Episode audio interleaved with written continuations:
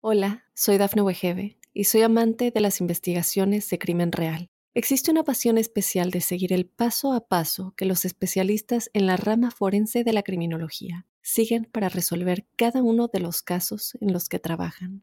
Si tú, como yo, eres una de las personas que encuentran fascinante escuchar este tipo de investigaciones, te invito a escuchar el podcast Trazos Criminales con la experta en perfilación criminal, Laura Quiñones Orquiza, en tu plataforma de audio favorita.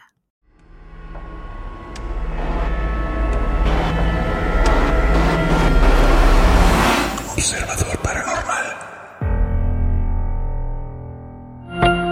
Óyenos audio. Hola queridos observadores y observadoras. Este programa es uno de los tres que incluimos para escucharlos a ustedes. Tratamos de, de ser, digo, muy prudentes dentro de las historias que nosotros a veces compartimos con ustedes aquí y agradecemos profundamente a las personas que se animaron a compartirnos también su historia. ¿Por qué digo esto de la prudencia? Porque nuestra última ganadora que tuvimos en esta dinámica, que vamos, digo aquí lo, lo estoy, lo hemos hablado Robin y yo, donde decidimos abrir más nuestro micrófono a la gente que nos está escuchando allá afuera y pues queremos compartir más historias como esta. ¿Y por qué digo prudencia? Porque eh, nuestra invitada Dominic nos pidió precisamente no tener eh, su nombre completo ni sus datos completos, porque digo, a, final de cuentas va más allá de, de, otro asunto más que como está este país en este modo de inseguridad que vivimos, pues sí es un poco delicado. Entonces solamente esa prudencia nos fue la que nos pidió, pero sin ningún límite nos contó su historia. Entonces, como siempre me encuentro con mi queridísimo amigo del alma, Roberto Belmont, alias Robin. ¿Cómo estás, amigo? Pues e, emocionado de, de, esta última entrevista que vamos a hacer a esta observadora, que es fan, totalmente fan. Yo ya la entrevisté, yo ya... La entrevista es bien interesante porque la entrevista no creas que solamente estuvo ella, estuvo su mamá. Y hablamos ellas dos al mismo tiempo y me contaron una historia que sí, o sea, le notas a, a, su mamá el desencaje, o sea, la perspectiva de la mamá. Ahí pude ver lo que platicó Dominique como hija, como su perspectiva, y la mamá con la preocupación de mis hijos. Conecté mucho con esa parte con su mamá porque pues yo soy papá y como he pasado cosas con los míos, justamente es ese, ese rollo de mis hijos. Entonces sí me pareció bien interesante aquí en la entrevista, porque las otras pues fue así de pues, con el esposo y las otras fueron audios que nos mandaron, pero en esta parte la conexión era tan especial porque era su mamá y entonces notabas la preocupación, aparte de los agregados que ella ponía en la historia, era, es que la preocupación de que sí la vi en las escaleras llorando, o sí la escuché en la madrugada gritando, o sí ese, e, el letrero, comentó un letrero que decía aquí no se permiten monjes ni se permite. Y la mamá se de voy pasando en el pasillo en mi casa y vuelto y veo eso. Y voy y le digo, ¿cómo que no pueden pasar? ¿Qué es esto? Sí, es que eh, yo no quiero que pase ninguna cosa que no sea en esto. Estoy poniendo un letrero de advertencia para que nadie pase. O sea, ni siquiera creas que fue, ah, es que yo estoy jugando al. No. Entonces, de verdad notabas la preocupación de su mamá. Que sí, eso, digo que entiendo un poco. La verdad es que me parece que es una historia bastante. con bastante carnita. Con, con, momentos donde sí me llegó a erizar la piel, donde sí me dio un poquito de miedo, donde me quedé como muy expectante, pero disfruté, disfruté mucho platicar con Dominique. Sí, es una muy linda persona, la verdad. Le mandamos, sé que estás escuchando este programa, te mandamos un, de verdad un abrazo súper, súper, súper fuerte a ti, a toda tu familia, a tu mami. Muchas gracias por, por estar en esa entrevista que estuvo conmigo. Y sí, es una muy linda persona, la verdad. Qué, qué bonito tener fans de verdad así, ¿no? O sea, sí, por supuesto. Súper linda, una niña súper linda. Muchas gracias, Dominic, de verdad, por tu tiempo. Y pues, ¿qué más? Vamos a escuchar su historia, ¿no? De una vez. Vayamos a la historia de Dominique. Vamos a escuchar qué nos contó Dominique en su historia paranormal. Hola, soy Dafne Wegebe y soy amante de las investigaciones de crimen real. Existe una pasión especial de seguir el paso a paso que los especialistas en la rama forense de la criminología siguen para resolver cada uno de los casos en los que trabajan. Si tú, como yo, eres una de las personas que encuentran fascinante escuchar este tipo de investigaciones, te invito a escuchar el podcast Trazos Criminales con la experta en perfilación criminal, Laura Quiñones Orquiza, en tu plataforma de audio favorita. Y observadores, estamos con una de nuestras ganadoras de pues estas historias que les prometimos que íbamos a platicarles acerca de lo que ustedes tienen que decirnos, de las historias que ustedes tienen que platicar de asuntos paranormales, sobrenaturales que les hayan sucedido y que a nosotros nos interesa conocer. Y por eso estamos aquí con una invitada que ya tuve yo previamente una entrevista con ella, tuve la oportunidad de conocer a su mamá y de verificar de esta manera que lo que nos va a platicar ahorita en este programa, pues no es cuento, no es broma, no es una situación incluso que, que uno presuma, sino pues al contrario, ¿no? Incluso de las cosas que nos pidió es que mantengamos hasta cierto punto la cautela con ella, ¿no? En cuanto a referencia. Entonces estamos aquí con nuestra amiga Dominique, observadora, bienvenida a tu programa. Hola, mucho gusto. Muchas gracias por tenerme aquí. Ay, no, gracias, gracias a ti, gracias a ti por, por, acceder, gracias a ti por compartir primero tu historia, por compartírsela a las personas, primero compartírmela a mí en esa entrevista que ya tuvimos, que está bastante interesante y que ahorita, como le he dicho siempre, Robin se va a enterar de primera mano y así que las reacciones que va a tener Robin son reales por completo. Eh, somos todos, todos oídos, nos interesaría mucho pues, que nos compartas lo que me compartiste a mí.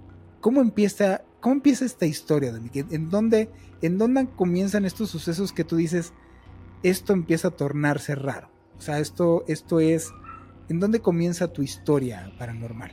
Pues yo creo que mi historia paranormal comienza mucho tiempo antes. Eh, a ti ya te conté, ya tuve la oportunidad de contarte, mi mamá tiene ciertos dones eh, que yo heredé. Entonces creo que todo eso empieza desde hace mucho tiempo, pero centrándonos en lo que viví, cuando tenía 10 años nos mudamos de casa.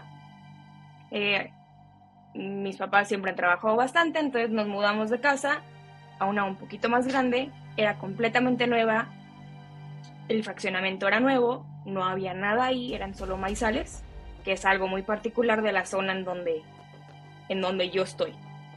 Entonces, no había nada ahí, como que para pensar que alguien pudo haber hecho algo previamente, no. Nos mudamos, desde la primera vez que nos mudamos siempre, pues se sentía siempre algo. O sea, cuando nos mudamos, nos sentimos varias cosas, pero no se había visto nada. Después de como un año de vivir en la casa, yo fui la primera en escuchar algo así, así iba a empezar el asunto. O sea, siempre se, sentían como olores, se veían sombras, como que sabías que nunca estabas solo realmente en ese lugar. Entonces, ¿qué fue lo que pasó después? En la historia fuerte empieza así. Yo estaba en la sala de estar, que o la sala de televisión y escuché claramente cuando, alguien abrió y cerró la puerta de mi casa y subió corriendo. Yo pensé en ese momento, es mi papá, ya regresó de trabajar, entonces lo primero que pensé es, él va a querer asustarme, entonces yo me volteo, bajo corriendo las escaleras para yo sorprenderlo a él, supuestamente yo. Entonces, cuando llegué al piso de abajo, mi casa tenía solo dos pisos, y cuando llegué al piso de abajo no había nadie, no había nada, la puerta estaba completamente cerrada, con seguro, no estaba el carro de mis papás, no había nada, absolutamente nada. Entonces, o sea, en ningún momento pensé que era algo paranormal, yo primero pensé, puede meterse, o sea, se pudo haber metido alguien a la casa, lo que sea. Entonces yo lo que hice fue subirme corriendo y subirle muchísimo a la tele, porque si alguien se había metido a robar para que se enterara que había alguien, o sea, que no nada más. O sea, que sí hubiera alguien en la casa. Entonces yo subí la tele a lo que más se pudiera y escuché claramente cuando alguien empezó a subir las escaleras, pero con un paso muy pesado, como una persona realmente muy grande, como o sea, un señor, una señora, una persona realmente muy grande. Entonces, escuché los pasos, los primeros pasos, yo no los podía ver desde donde estaba. Después había como un descansito y después subían y esa parte yo la podía ver. Entonces claramente escuché cuando los pasos estaban que... O sea, se escuchaba claramente cuando alguien venía subiendo las escaleras. Yo seguí sin pensar que era algo paranormal ni algo de miedo. En mi casa no se tocaban esos temas de fantasmas por los dones que mi mamá tenía. Entonces simplemente no se, tocaba eso. Entonces lo que yo hice fue, estaba aquí el sofá, las escaleras para abajo. Entonces yo me asomé y dije, pues si hay alguien lo voy a ver ahorita no había nadie. Y yo seguí escuchando claramente los pasos hasta que en un momento los pasos ya están tan cerca de subir al segundo piso que lo primero que hice fue correr a mi cuarto porque dije, o sea, si me lo voy a encontrar aquí de frente y si es alguien que viene a robar, a asaltar, lo que sea, pues no quisiera saberlo, entonces si no quisiera verlo de frente, entonces yo corrí a mi cuarto, me quedé detrás de una pared escondida, me asomé y escuché claramente ese respiro cuando una persona grande, muy grande, o sea, respira cuando termina de subir las escaleras que... Así claramente. Como agitado. Ajá, como el respiro que cuando ya, ya terminó de subir. Me asomé, no vi a nadie. Y en eso escuché que otra vez venían caminando. Y ahora sí me asomo y vi una persona tremendamente gigante. O sea, era una persona vestida como de monje, con su listoncito y toda la cosa, pero como estos monjes dominicanos, franciscanos de hace mucho tiempo, realmente era muy grande, o sea, una persona tal vez casi de dos metros, y lo vi pasar. Claramente, o sea, pasaba camino bastante lento. Me quedé, o sea, en, en ese momento estaba en shock, pero tampoco seguí, o sea, en ningún momento pensé que era algo paranormal hasta después cuando lo vi cruzar. O sea, se veía sólido, pues, o sea, se veía sí, como. o sea, como si, ajá, exactamente. No translúcido, ni flotaba las piernas, nada. No se le veían las piernas, pero pues yo estoy acostumbrada a que esos monjes, yo los había visto antes, tienen la túnica hasta el suelo. Entonces, en ningún momento dije, ay, oye, déjame asomarte a ver los pies o las chanclas, no, para nada.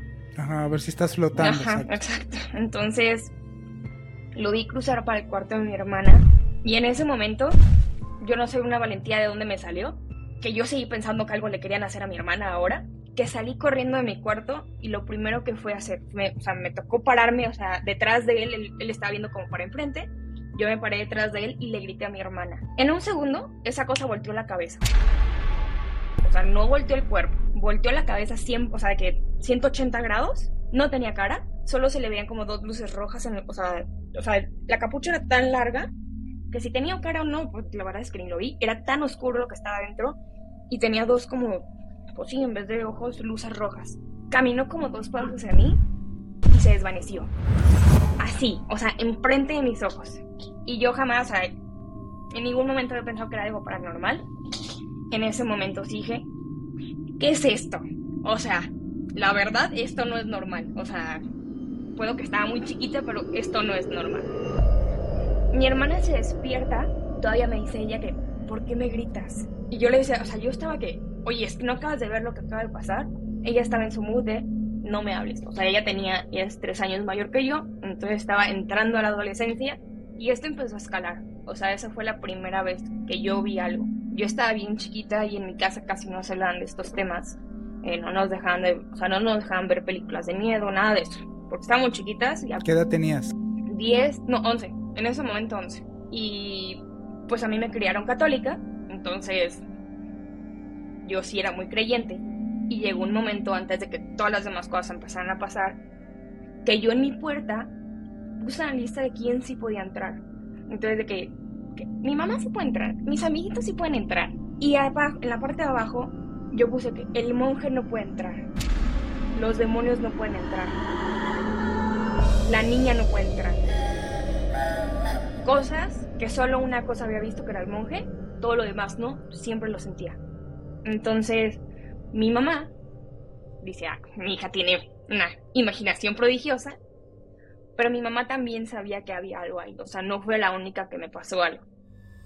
Entonces, en todo momento yo siempre tenía mi listita en mi puerta. Yo creo que no funcionó para nada.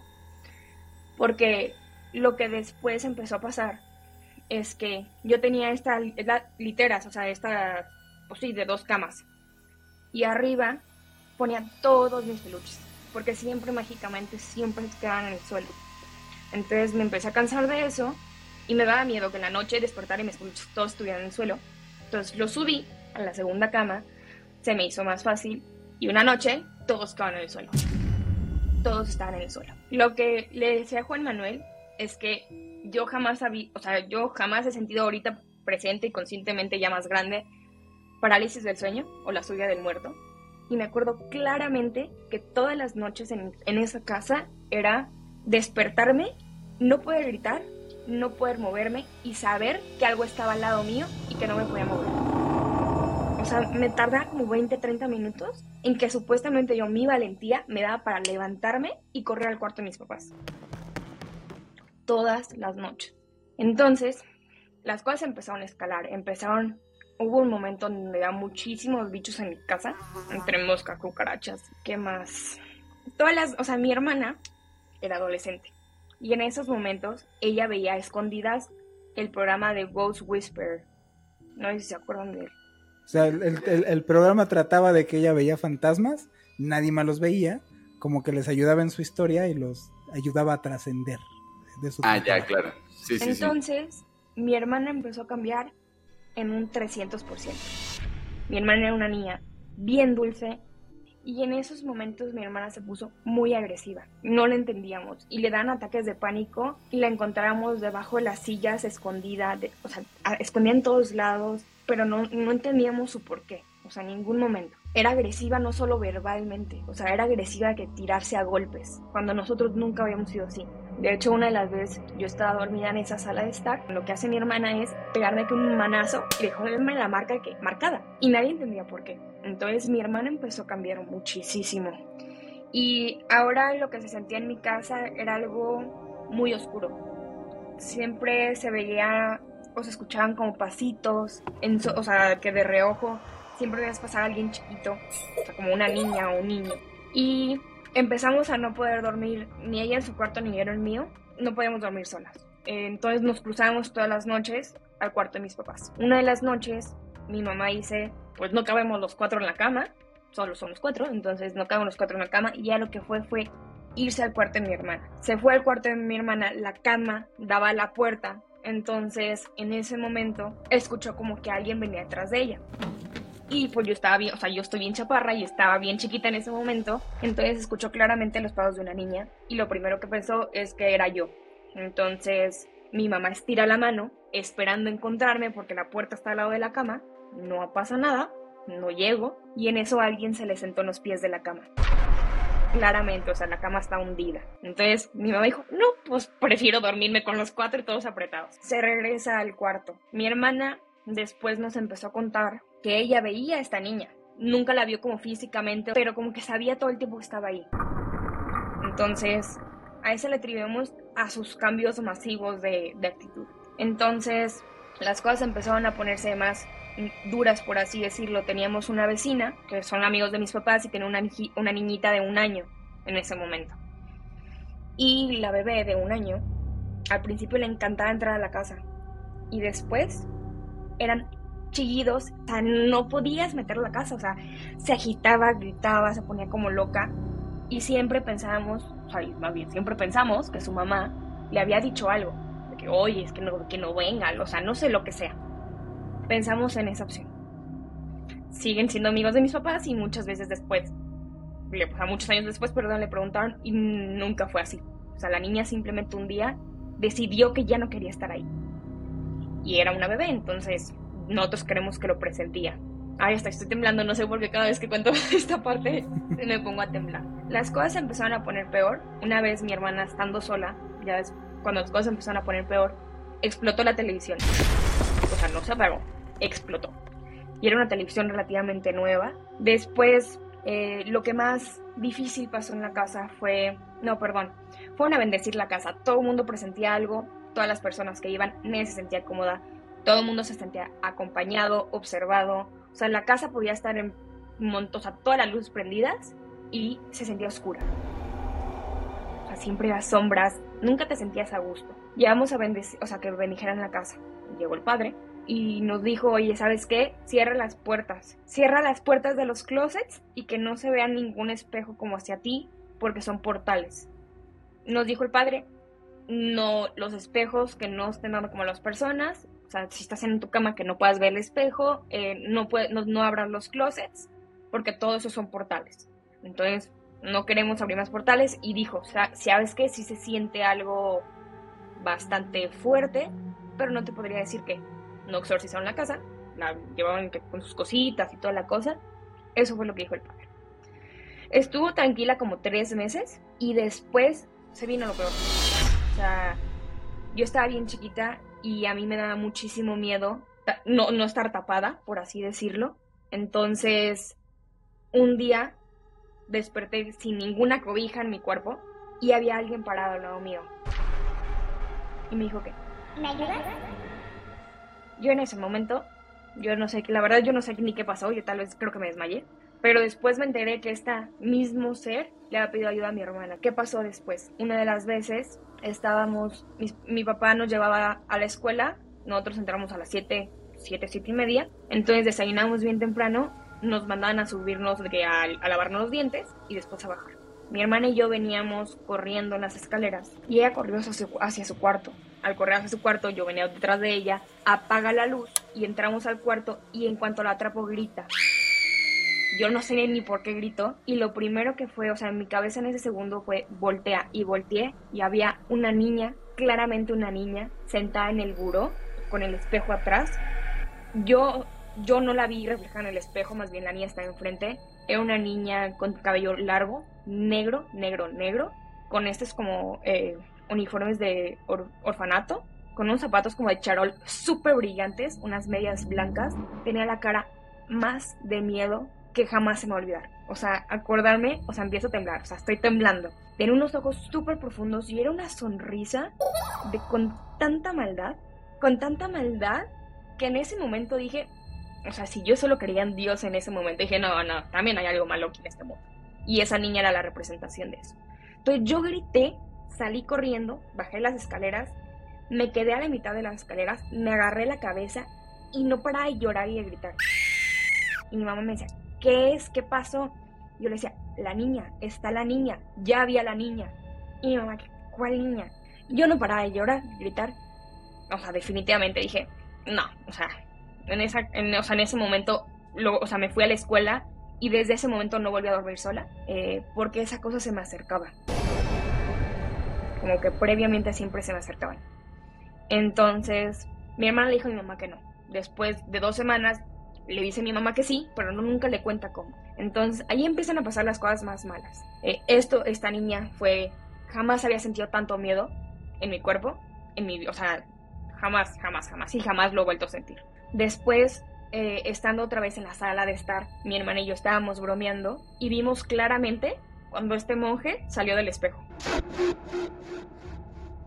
Así, gigante, imponente, como la última vez. Lo que hicimos mi hermana y yo fue levantarnos y empezar a golpear la puerta de mis papás para que abrieran, porque estaban dormidos. Y no sé por qué ese día estaba la puerta cerrada con seguro, si en mi casa nunca se cierra ninguna puerta con seguro. Entonces, o sea, lo empezamos a ver, la niña se empezó a manifestar más, se, o sea, se escuchaba risas en la casa de la nada, escuchabas pasos, que alguien bajaba, que alguien subía, portazos, las puertas estaban completamente ya sea cerradas o abiertas y escuchabas claramente cuando alguien las abría o las cerraba. Y ¿Alguna hora identificada que tú dijeras pasaba más o menos a esta hora? Pasaba a todas horas. Yo siempre, o sea, ahorita que, que sé más cosas que digo, ah, a las 3 de la mañana, 2 de la mañana, no, no, no, no, no, en esa casa podían ser las 5 de la mañana, podrían ser las 3 de la tarde, podrían ser las 8 de la noche, pasaba a todas horas por igual. De hecho, lo que me pasó con, ver a la niña fue a las 6 y media de la mañana. Y cuando vi al monje, la primera vez fue como a las 2 de la tarde. Entonces, no, aquí los espíritus no tenían horario. Entraban libremente por mi casa. Y después mi papá nos dice, ¿saben qué? Compré una casa nueva a todos nos sorprendió, no esperábamos que nadie, o sea, que comprara una casa, porque había comprado una casa. Mi papá es muy reservado, entonces siempre nos dijo como, no es cierto, no hay nada ahí, eh, es su imaginación, no, no, no es cierto. Entonces como que siempre trató de, no, no tengas miedo. O sea, mi aparte mi papá no es de México, entonces tiene una actitud muy latina. Eh, y es como, no, claro que no. O sea, te lo estás imaginando, por supuesto que no, esto no pasa. Nos avisa que compró una casa y todo mi casa empezó a fallar. Se nos fue el gas, explotó un foco, se nos fue la luz en toda la casa, o sea, por un foco se nos fue la luz en toda la casa. Le explotó la, la llave de agua caliente hirviendo de la regadera de mi hermana. Pero así hirviendo, o sea, entonces todo empezó a fallar. Y cuando mi papá nos vino a enseñar la casa, ese día yo dije, yo no regreso a esa casa.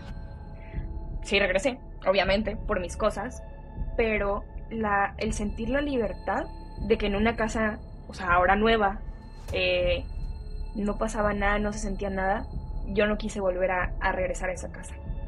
Mi mamá fue la última en salir de esa casa y mi mamá es muy ceremonial, entonces dijo, oye, te agradecemos, ya nos vamos, no sé qué. Entonces quisimos hacerlo, más bien ella quiso hacerlo bien, pero como que esa cosa se enojó. Entonces fue contraproducente. Al dar la casa ya, el, el que era el, como el dueño donde vivo actualmente, se fue a dormir unos días ahí. Dijo que había algo, que no pudo estar en esa casa más de dos días. Y después, los, las otras personas que se mudaron eran personas muy raras, que gritaban en la madrugada, como que algo también había en esa casa. Entonces, esta historia, lo más importante es que yo nunca la platiqué con mi hermana. O sea, siempre la sabíamos cada una en su versión. Yo nunca la platiqué con ella. Hasta hace como tres años, su exnovio dijo, yo no creo en fantasmas. Me dijo, ok Dominique, cuéntale la historia. Y yo empecé a contarla y llegó la parte en donde describía a la niña exactamente como la había visto. Y me dijo, ¿cómo sabes? Y yo, ¿cómo sé qué? ¿Cómo sabes que es la misma niña que yo vi? Y le dije, no, no lo sé. Y me dijo algo como de que yo tenía un diario, no sé, algo así. Pero me dijo, ¿cómo sabes que es la misma, misma niña que yo vi? La única vertiente entre ella y yo era que ella la había visto en el espejo y yo la había visto enfrente del espejo. Pero no hubo duda que vimos exactamente lo mismo, que todas las personas que entraban en esa casa siempre le tenían miedo a esa casa. Mis primos dejaron de ir a visitarme porque yo era, yo siempre les decía que se quedaban a dormir nadie se quería quedar a dormir. Todo el tiempo me decían que te sentías observado en esa casa, que en la oscuridad siempre había algo. Entonces, eso fue más que nada lo que pasó. Eh, hay muchos otros detalles, tal vez, que yo no, no, sé, no sé, que tal vez mi papá haya sufrido, que tal vez mi hermana haya sufrido, pero a grandes rasgos esta es la historia de esa casa. Y, y lo, o sea, lo puedo comprobar que esa casa era y es un portal, que a quién lo abrió, quién sabe, entonces, eso sí les podría decir. Que ni en mi vida vuelvo a pisar esa casa, la verdad. Y espero que nadie tenga que pisar esa casa. Y de hecho hay algo que, que se me olvidó decirlo. O sea, mi hermana cambió drásticamente en cuanto piso, o sea, fuera de esa casa. O sea, cuando nos, nos mudamos a esta casa, mi hermana cambió así que otra vez como era antes. Y era algo, o sea, fue algo que a todos fue, o sea, fue un shock. Porque dijimos, bueno, tal vez es la etapa adolescente y ahora ya va a ser la etapa así, pero no, en cuanto ella pisó un pie fuera de esa casa, cambió 100%. Entonces... ¿Sabes? Mira, ¿sabes qué es curioso? Que en porcentaje hay más casos de gente poseída en la adolescencia que en cualquier etapa de la vida. Es muy curioso. Tu hermana lo que está... Eso, eso si tú se lo dices, bueno, alguien de la iglesia católica te diría que eso no es una posesión, pero haz de cuenta que es el caminito. Aquí en el podcast, pues lo hemos platicado varias veces. Si nos ha seguido, de que hemos mencionado que la gente cree que es iba pasando una vez en el bosque y acabé poseído. Y no, uno, uno tiene un proceso a eso. Y eso que estaba surgiendo, o sea, eso que le estaba pasando a tu hermana era un proceso para llegar a una infestación. De hecho, es eso, se llama o sea, primero viene una especie como de manipulación y después viene una especie de ataques. Y esos ataques llevan a una infestación. La infestación, la última parte del proceso es el que todos conocemos como, como el, poseído, pero lleva un proceso a eso. Y de verdad es tan sutil que la gente no toma en cuenta que es un proceso largo. Hay, hay incluso personas que no tienen que acabar vomitando verde y hablando en arameo para darte cuenta que están influenciadas por esto. eso es lo que les pasó en tu casa. Bueno, aquí dando mi punto de vista, ¿no? O sea, no, la verdad es que sí, porque en algún momento pensamos que tal vez era nosotros, o sea, que está agarrado a nosotros y no. O sea, en cuanto salimos de esa casa, llegamos a esta casa, todo cambió. Entonces, era la casa per se. ¿Qué le pasó? ¿Quién sabe? Porque, o sea, todo un año que vivimos ahí, no pasó absolutamente nada. O sea, sí sentías como cosas raras, pero nunca pasó realmente como lo que empezó a pasar después. Que, o sea, también me acuerdo que se rompían cosas, que se caían libros, que se caían vasos, que se caían, o sea, cosas así que dices, nah, esto no es normal, la verdad. Y esa fue... ¿Cuánto tiempo duraron ahí? Tres años. Y después fueron dos años de puro, o sea, el primer año, fijamos, o digamos que no, no pasó nada, y los otros dos años fue el infierno entero. O sea, la verdad es que, se sentía la maldad. Sí, sí, sí, se, sí es la casa y no. O sea, porque aquí lo hemos platicado Robin y yo. Muchas veces eh, el lugar tiene que ver muchísimo. Muchísimo. Pero también quién se vaya a meter ahí. La casa puede estar muy propensa a una situación así. Se va alguien que no tiene esa sensibilidad o está en otra etapa de la vida, puede incluso sí sufrir una especie de influencia de, este, vivir en un lugar así, es normal. Es, sería parte de vivir en este asunto, pero no al grado como a ti. Te lo pongo así tal claro. O sea, es como tus papás y tú. Ellos también vivieron, eh, vivieron ahí, durmieron ahí, convivieron ahí. No fueron tan afectados como ustedes porque ustedes estaban en otras condiciones. Entonces muchas veces sí, sí, el lugar sí tiene que ver muchísimo. La mayoría de las veces el lugar tiene que ver un, ponle un 60-70%. Pero el otro, la llavecita, lo que desemboca, lo que hace que huela feo, o que oigas pisadas, o que veas monjes y no hay monjes, o niñas, es más bien esta llavecita que hacen ustedes, o sea, o uno como adolescente, la conexión. Si no, no habría. Tendría que ser algo verdaderamente, exageradamente muy fuerte. Que sí lo hay, no digo que no. Pero, pero regularmente es más bien la combinación de, de varias cosas, de varios factores para llegar a lo que les pasó a ustedes. Oye, Dominique, ¿después de esto te llegó a pasar algo o, tuviste como... Sí, 100%. Mm, o sea, en, ese, en esa casa como que los dotes que mi mamá, mi hermana y yo teníamos se abrieron mucho más. Y, yo tengo dotes diferentes a mi hermana y a mi mamá. O sea, mi mamá te puede decir cuando alguien va a fallecer y te lo va a asegurar así y va, y va a pasar.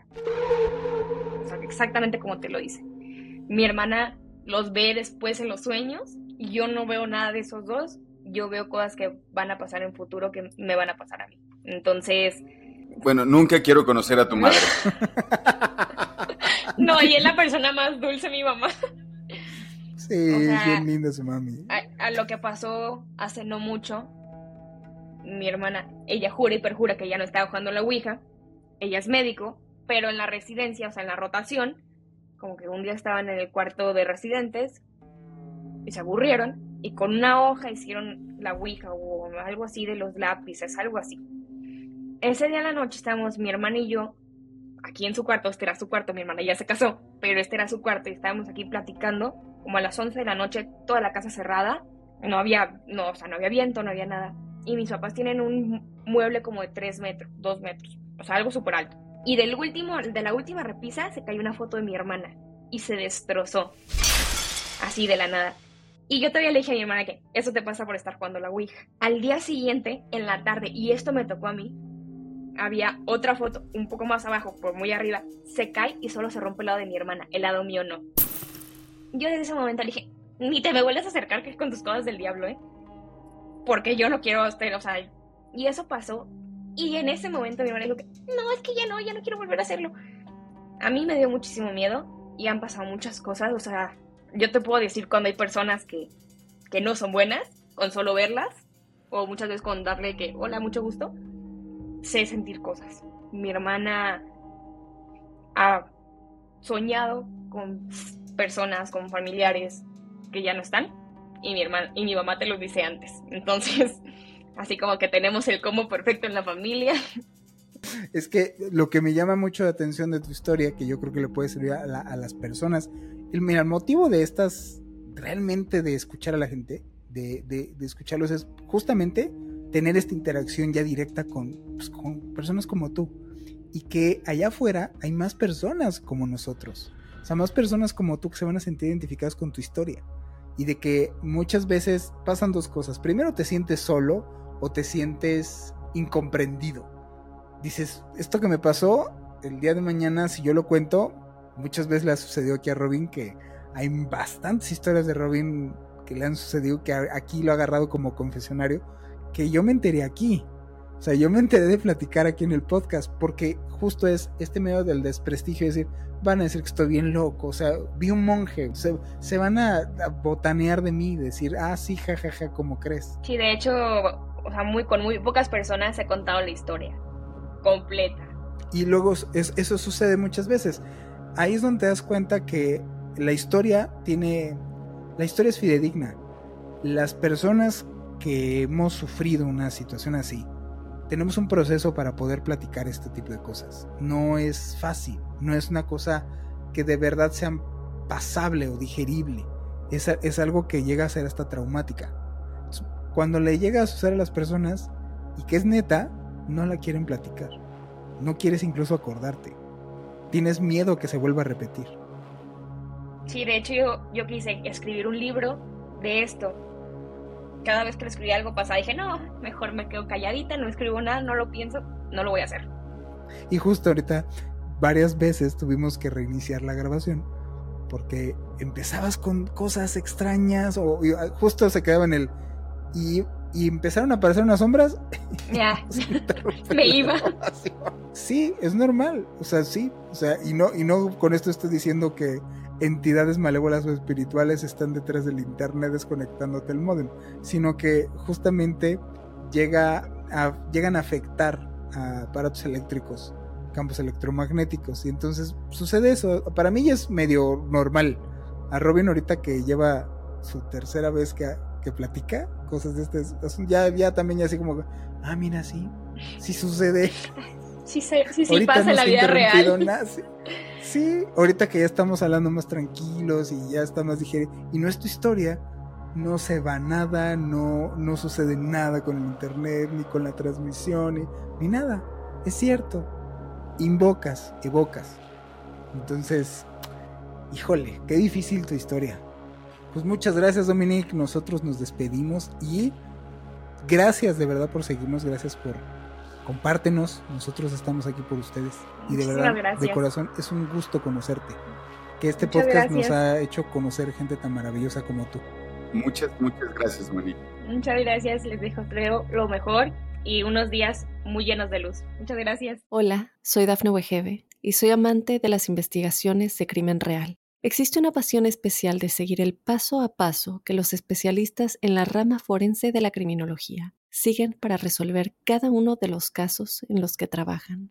Si tú, como yo, eres una de las personas que encuentran fascinante escuchar este tipo de investigaciones, te invito a escuchar el podcast Trazos Criminales con la experta en perfilación criminal, Laura Quiñones Orquiza, en tu plataforma de audio favorita.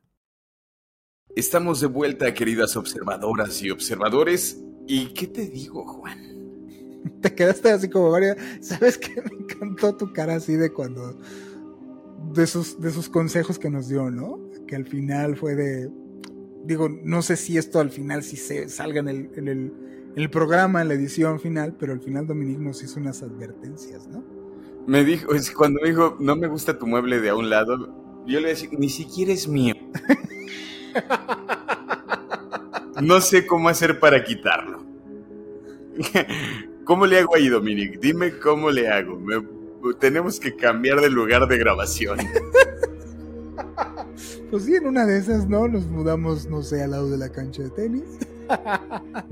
o al lado de la alberca. Pues mira, ¿sabes qué es curioso? Me parece muy curioso lo que te dijo Dominic. ¿Por qué me río? Porque en ese closet guardo cosas. O sea, lo sabemos. Y guardo cosas delicadas, ¿no? O sea, delicadas me refiero a que, pues digamos que tienen su carga, ¿no? Yo ya mayormente me he librado de mucho que tenía, mucho. O sea, sí, sí. Mucho. Y estoy de testigo que te liberaste de un montón de cosas tontas que tenías, Manuel. Como unos libros. Como unos huesos. Sí, no, no es que yo sí, eh, lamentablemente he guardado cada porquería. Por eso lo que les decía Dominique, para mí es una advertencia. Yo ya hice esas cosas, ya guardé artefactos que no, yo ya le jugué al Museo de los Warren y cosas así. O sea, realmente no haces ameno el hecho de que tengas cargando ese tipo de asuntos. Si a veces muchos, o sea, sucede, o sea, aquí Robin está grabando conmigo, tengo ahí colección de cositas así, de monitos y vamos, ¿quién no es fan de Star Wars en mi, en mi generación, no? Pero todavía tengo rastros, sobre todo libros y cosas medias curiosas. Hablábamos del asunto de Josué, todavía tengo ese tipo de cosas, en donde es, me parece, de verdad, me llama la atención de cómo Dominique le atinó. Me parece súper raro. Y luego de ti que eres bien clavado. Ah, mira, yo tranquilo, yo tranquilo sé que sé que todo va a estar bien al final. Sí, justo me encantó lo que me dijo a mí. O sea, en el momento en el que me lo dijo y en la situación en la cual me lo dijo, ¿no? De verdad, muchas gracias, Dominic. Lo, lo aprecio lo que acabas de decir. Y ojalá que esto, que como este podcast viaja en el tiempo, es maravilloso. Y que cuando nos estén escuchando los que nos escuchan y que no sepan la historia en esas, pues pase lo que me dijo Dominic y, y tenga yo una muy bonita noticia, ¿no? Y en esas, no sé, nos vayamos a ver las caras de Belmes. En una es una gran noticia, güey. Sería gran, gran noticia, no lo sabes. Mira cómo brinco de alegría. Feliz. Imagínate, ¿qué harías? ¿Qué harías de verdad? Me encantaría así de, ¿qué crees? Tenemos los boletos. Se apareció y me dijeron, mira, ¿sabes qué? Yo te pago para que vayan a ver las, la, la Boleskin House y las caras de Belmes. Ya que andamos por allá. Ya, viaje redondo, europeo, europeo. ¿Qué harías? No, de que me voy, me voy. Pero de que entro, no entro. Eh, exacta, exactamente, yo te espero afuera. Alguien tiene que hacer anotaciones desde afuera. Mira, a la, yo, yo, creo que a, la, a, las de Belme sí entraría, ¿eh? Sí, es así. A Sí, la sí Boles- entraría. yo sé que a la Boleskin es a la que dices no. Ahí sí no entro. Ahí sí te prometo que no, no entro. Pero a las caras de, de, de Belmes. de Belmes, ahí sí sin problema entro. Pues mira, la Boleskin House ya no queda nada de la original. La rehicieron. No me importa. El lugar no te late. Te vas a nadar al lagonés. Un chapuzoncito lo que yo me meto. Pues bueno, muchas gracias observadores. Vamos a seguir, obviamente, con este micrófono abierto para ustedes. Mándenos sus historias. Seleccionamos en base a, pues obviamente hacemos una entrevista con ustedes previa para que estemos, digámoslo así, verificando un poco que su historia, pues más allá de, de que sea interesante, más allá de que nos, nos, nos ponga un susto a todos, pues realmente una historia que yo creo que ayude a las demás personas del otro lado del micrófono. ¿no? Eso es lo que realmente nos interesa, hacer conexión con esas personas que el día de mañana les ayude alguna historia que podamos compartir aquí y que conecten con ustedes. Pues muchas gracias, mi nombre es Juan Manuel Torreblanca Mi nombre es Roberto Belmont. Y nos vemos en el siguiente podcast de Observador Paranormal.